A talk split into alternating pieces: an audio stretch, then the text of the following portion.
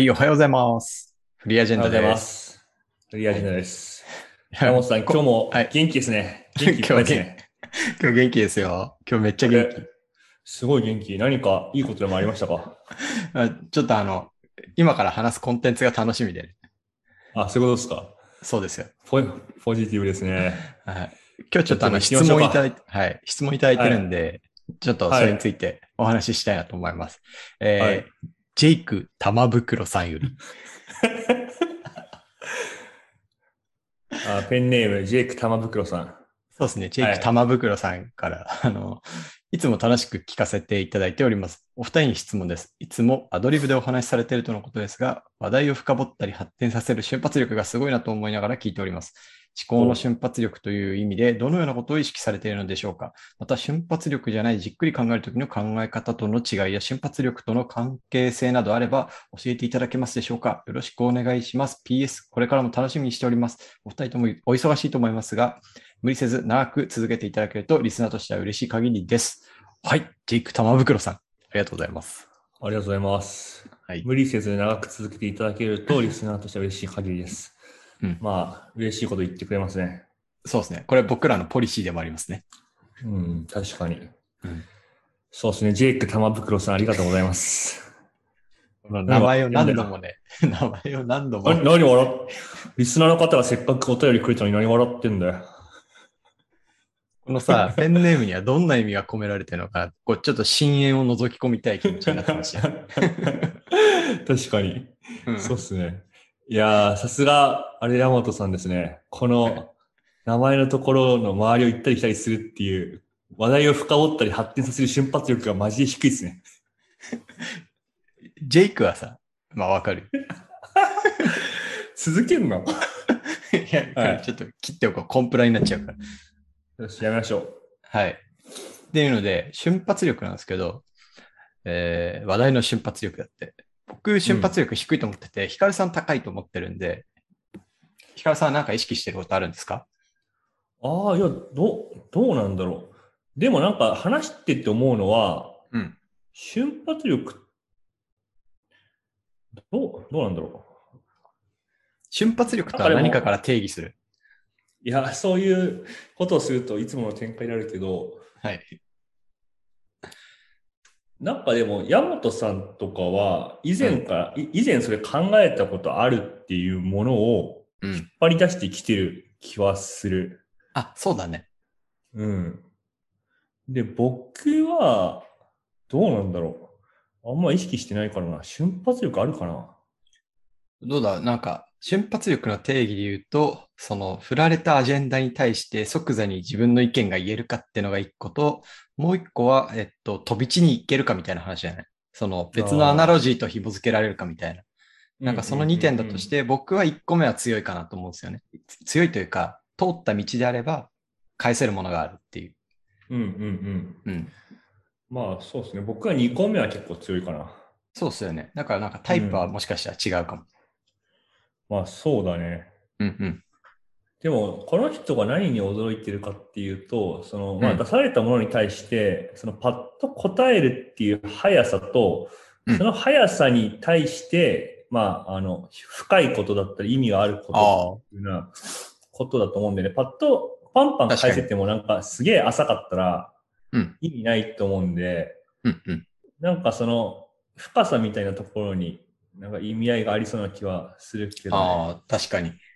まあでもさ、うん深さもそうだけど、その別のアナロジーから引っ張り出してくるっていうのもさ、結構瞬発的にやるには難しいことじゃん。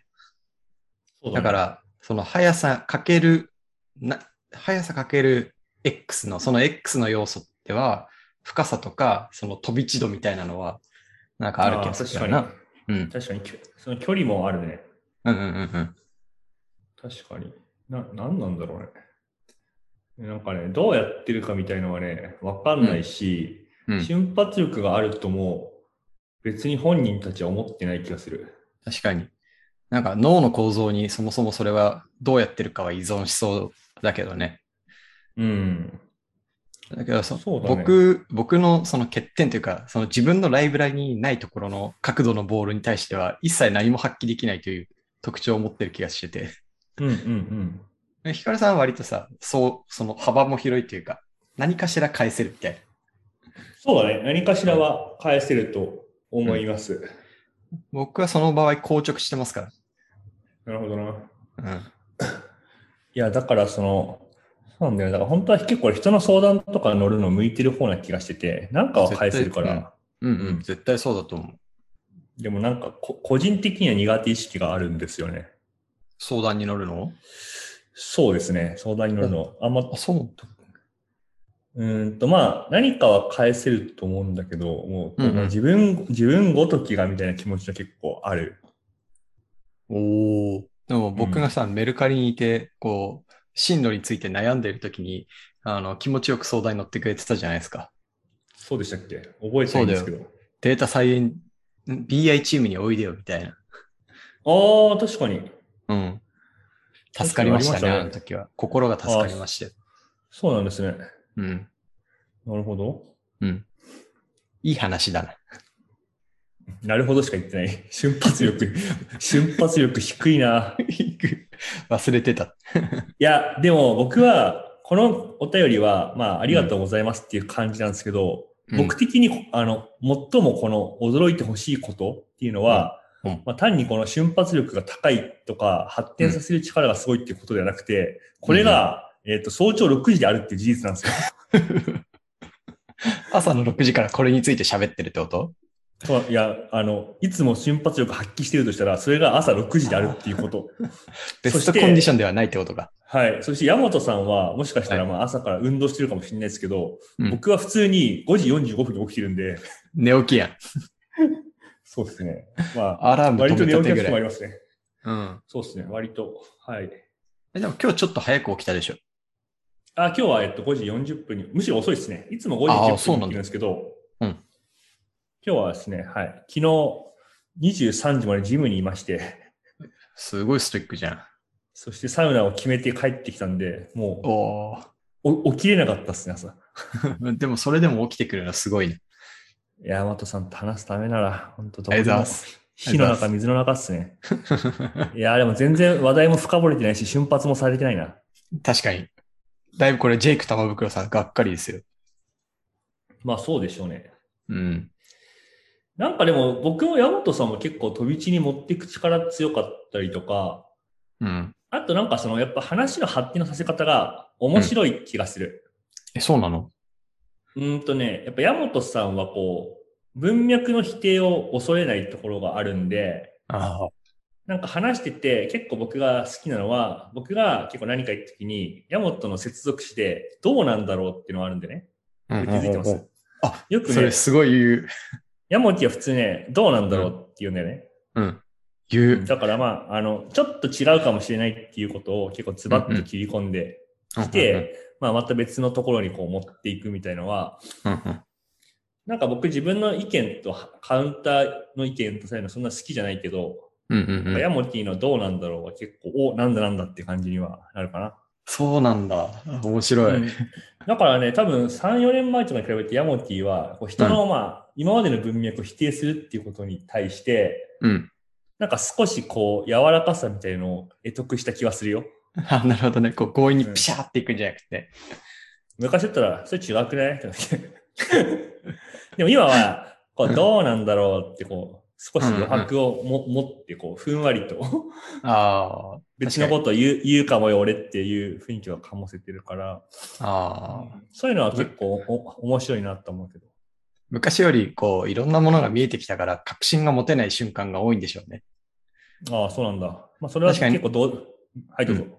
あ、なんか、その、 Slack とかでもさ、なんかこれ前どっかで話した気がするんだけど、えーっと、何々かもしれないとか、何々な気がするみたいな、なんか自分には確信がありませんっていうことを、えーっと、伝える、なんていうの、語尾を使うことがすごい多いんですよね。うんうん。だから、こう、0か100、0か100の答えしか持ってなかったのが、その間のグラデーションをすごい、なんか無意識だけど意識して言葉を選んでる気がし、気がします。ああ、なるほどね。うん。まあ、それが普通の人間だけどな。うん。やっと普通になってきたかな。うん。うん。いいことだと思います。はい。まあでもあれですね。あの、どうだろう。そうそう、えっと、うん僕がでも今ヤモティちょっと褒めたわけじゃん。うんヤモティうんのこう、話し方について。うんうんうん。だからヤモティも僕について褒めるべきだよ。ああ、そうだね。ヒカルさんはさ、なんか、でもヒカルさん逆じゃない？なんか、もともと、その、割と、さっきのいい言葉で言うと、文脈の否定？みたいなのはあまりせずに、その、関係がある人とは話をするじゃん。なんだけど、ねコンテンツが面白くなるっていう、コンテンツが面白くなるっていうか、なんだろうな。ヒカルさんの中でひらめいた瞬間みたいな。これ結びつくぞみたいな時には、遠慮なく、えっと、その、道を切ってくるみたいな印象がありますね。僕はそれすげえいいと思うんだけど、どうだろう？るせえうるせえ。う それはうるせえぞ うるせえぞ。直近の回の例なんかあるかな？朝フリーアジェンダ聞いとけばよかったよ。なんかちょいちょい、そう、そう思うことがあるんだよね。おあ、これこいつ、こいつ今いい話に持ってったな、みたいな。なるほど。あざっす。例えば、あ、前回のさ、あの、うん。サインポールの話あるじゃん。おあった。あれとかさ、だって、パーパスベースの就職活動をしましょうみたいな話をしてたのに、急に、床屋の回るやつ知ってますかみたいな。ああ、ねすごい飛び地に行くんですよ。だけど回収されるんですよね、それが。あれはハサミを使えるっていう技師ベースで、なんか、あの、物をくくるんじゃなくて、やっぱ僕は医者とか床屋みたいなパーパスベースで物をくくってほしいみたいな。うん。なんか、お、回収されたこれみたいな。あそれ僕にないんだよね。ちょっと上手いし、構成も。あ。ああ、でも、それは結構意識してるんだろうね。多分、うんうん。僕はその話の面白さみたいなやつって、やっぱ結構芸人とかに学んでる気はしてて、まあ、お笑いとかをその、きちんと勉強したとかじゃないんだけど、うんうん。なんかそのやっぱ落差みたいのはすごい重要かなと思ってて、でも今の話とかだと、なんかその、いきなり、その、サインポールって知ってるって聞くところに結構意味があるんであって、なんかそれにすごい近い話で言うと、みたいな感じで、こう、つなげていってサインポールにたどり着くってやり方もできるんだけど、うん。一旦こう、遠くに飛ばしたやつから戻ってくるというか、うんうんうんうん。だからその、なんか東京から福岡に徐々にい行って、東京と福岡近いっていうんじゃなくて、福岡に一回飛んでから東京に帰ってくるみたいな、うん順序で話すと、なんか同じことやってても全然面白さが違うというか、その、うん新鮮さが結構あるから、なんだろう、スイカに塩をかけるみたいなことが起きるわけだよね、こうんうんうう。んギャップが強いみたいな。うん。それってこう話してる最中に構成を思いつくの？それとも自然にやってんの？話してる最中に構成を思いついてますね。あ、しそうなんだ。意図してやってます、それで言うと。ほう、それはすごいね。話術だね。でもこれね、一人でやってると結構難しいから、やっぱね、あの、もう片方が話してる間に考えるっていうことがやっぱ可能なのは結構でかくて、うんうん。でやっぱりなんか二人でやってるラジオみたいなやつは結構続けたいなって思うのはそこで、一人でやるよりなんか全然自分自身の話の幅としても面白いんだよね。いや、わかる。なんか、フリーアジェンダ聞いた後にゼロトピック聞くと、ゼロトピックってめちゃくちゃすげえ積み上げでしかものは喋んねえから、こいつつまんねえなって思うんですよね。まあ、ためになるし 分かりやすいのかもしれないけど、つまんねえって思うんだよね。うん、うん、うん。まあそうだよね。だから人と話しながらっていうのは結構面白いと思うけど、うん。でも質問に戻るとこれ結構あるあるで、なんかその思考のあり方、思考の癖みたいなやつを褒められるのは僕は結構嬉しいんだけど、うん。なんかどうやってるんですかとか、どうやったらそうなれなりますかみたいな話は、うん。なんか答えがマジでないなって思う。ないね、本当に。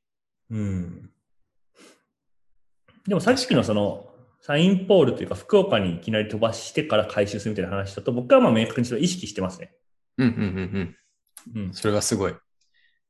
僕、僕のなんか再現性は結構取りやすい気がしてて、えーっと、自分の中にいっぱい辞書を作っておくみたいな。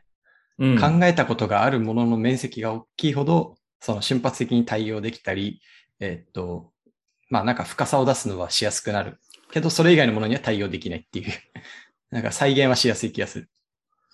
まあそうだね。あとまあヤモティはそのなんだろう、わ話術というかさっき言った構成みたいので面白くしようとはしてない気がするよ。なんかそもそものこん なんかなんか生魚を食らえみたいな。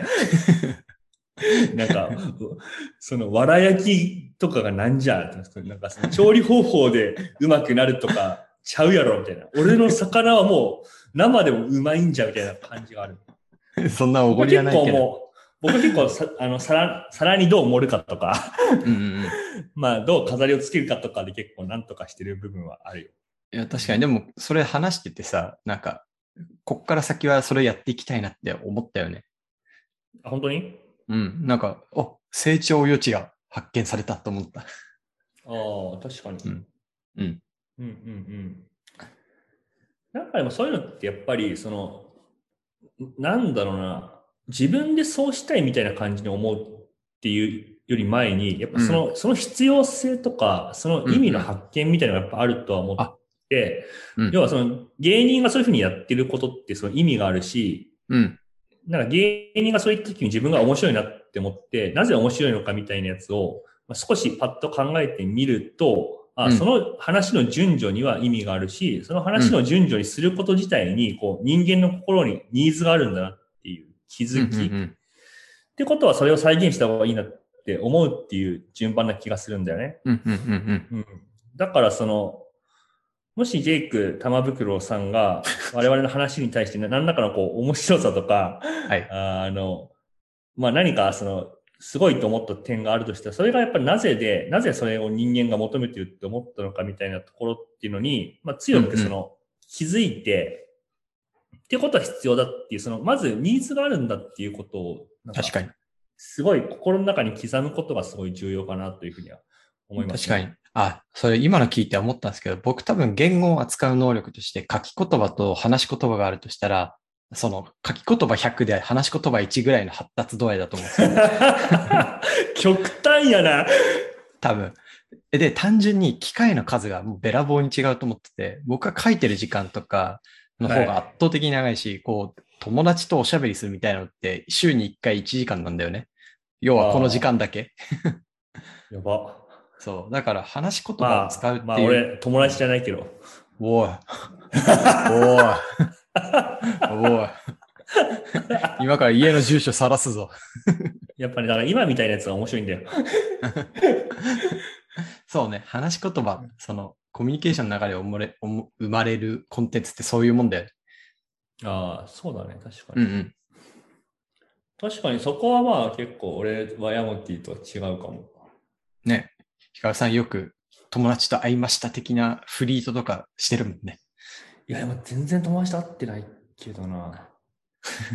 でもなんかやっぱそのお、お、おもろいこと言う。なんか多分でもそれは、なんかその、性格の問題がでかい気もしてて、うん、まあ僕はやっぱその人とコンフリクトすることがすごい苦手というか、うん、ヤモティと比べるとね、まあ人間と他人とうまくやろうっていう気持ちが結構強い。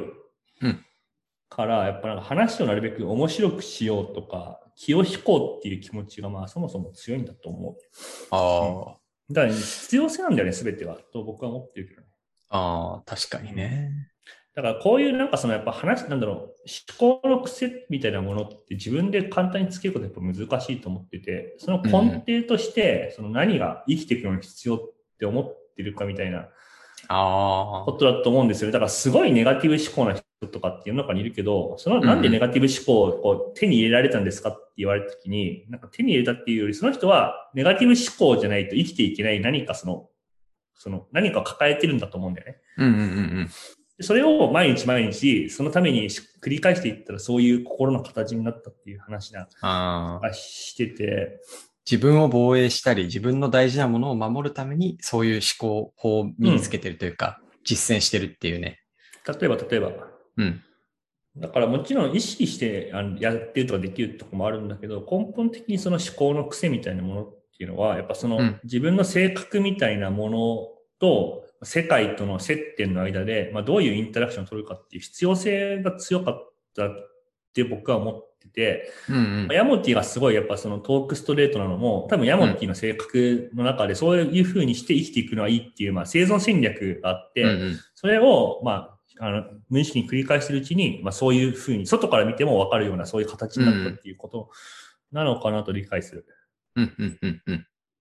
そうかもしれない。すべては深いその生存とか、えっと、社会性のためのニーズに即している気がするんで、なんかもしその、例えばこういう話し方とか思考法が手に入れたいみたいに思っても、もし自分にあんまりないんだったら、まあ必要性はないってことなのかもしれないから別にいいんじゃないって思う。思ううん。あと必要性って結構環境依存の部分が大きいじゃない？どこで生まれたとか。そうね。うん。例えば大阪人の話が面白いのは、その大阪人では話が面白くないと評価されないみたいな、何らかの環境がある確のかわからんけどな確かに確かに。うん。うん。だから、なんか、まあ、それに合った脳の発達をしていくってことを考えると、あんまり他の人がどうって考えるのって、そんなに意味がないというか、再現は取れないのかもね。うん、まあそうだと思うかな。うん。うん。まあもちろんね、あの、訓練できるとこあると思うけど、まあうんそんなに、一旦はやっぱその自分にそのニーズが本当にあるのかっていうところなしにはやっぱ語れないと思います。確かに。結構話しましたね。こんな感じかな。膨らみましたね。いやー、ジェイク、玉袋さんありがとうございます。いや、本当に。このペンネームをマチルダに送ってくるなと。ヒカルさんが怒ってまししたからね。た。いや、やめとけ。何もおかしなことはないじゃないか。そうだね。玉袋、いろんな玉を入れる袋がありますからね。